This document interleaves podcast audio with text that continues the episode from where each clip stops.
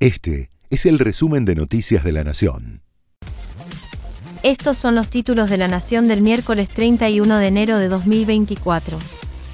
La Cámara de Diputados celebrará este miércoles su primera sesión del año con el debate del proyecto de ley que el presidente Javier Milei considera fundacional para su gestión. El quórum está garantizado gracias al aporte de los bloques de oposición dialoguista. Se espera que el debate insuma al menos dos días, con dos jornadas extensas que podrían incluir algún cuarto intermedio.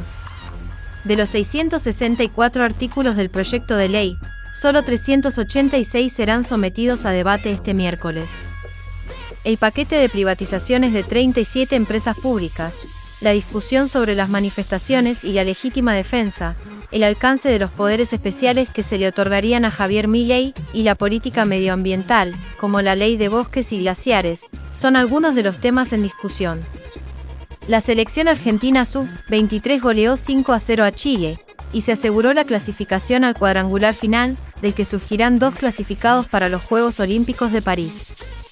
Están clasificados Paraguay y Brasil, y resta definir la cuarta plaza entre Ecuador y Venezuela. Hay preocupación en Junín por la desaparición de la laguna de Gómez, que luego de tres años de sequía perdió toda el agua que atraía a los amantes de los deportes náuticos y abastecía a los campos cercanos. Forma parte de la cuenca del Salado y se integra con otras lagunas, como Mar Chiquita, Carpincho y Los Patos.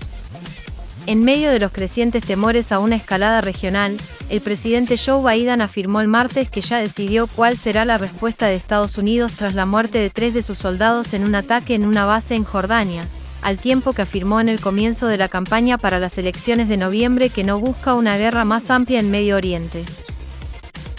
Este fue el resumen de Noticias de la Nación.